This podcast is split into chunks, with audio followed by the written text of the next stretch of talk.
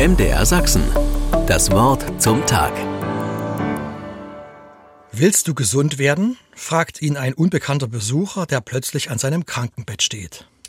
Was für eine Frage. Ja, natürlich will er. Seit 38 Jahren stand er nicht mehr auf eigenen Füßen, lebt, solange er denken kann, in diesem Spital. Oder Krankenverwahranstalt wäre eine treffendere Beschreibung.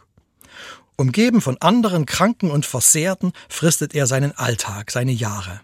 Keine Hoffnung auf Heilung. Und nun dieser Fremde, willst du gesund werden? Dumme Frage. Ja, natürlich, will er sagen, als er noch einmal innehält. Warum beharrt der Fremde darauf? Gibt es da Fragen? Ja. Denn Gesundheit würde sein Leben radikal verändern. Er könnte Verantwortung übernehmen für sein eigenes Leben, müsste es aber auch.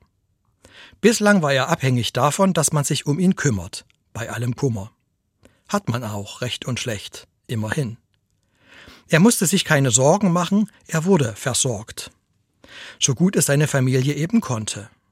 Aber nun diese Frage, willst du gesund werden? Wie würde sein Leben weitergehen oder losgehen? Würde er sein Leben unter die Füße kriegen, wenn er wieder laufen könnte?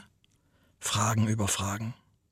Hatte er jahrelang vergeblich von Freiheit geträumt, vom Stehen auf eigenen Füßen, so spürt er jetzt Verantwortung, die auf ihn wartet.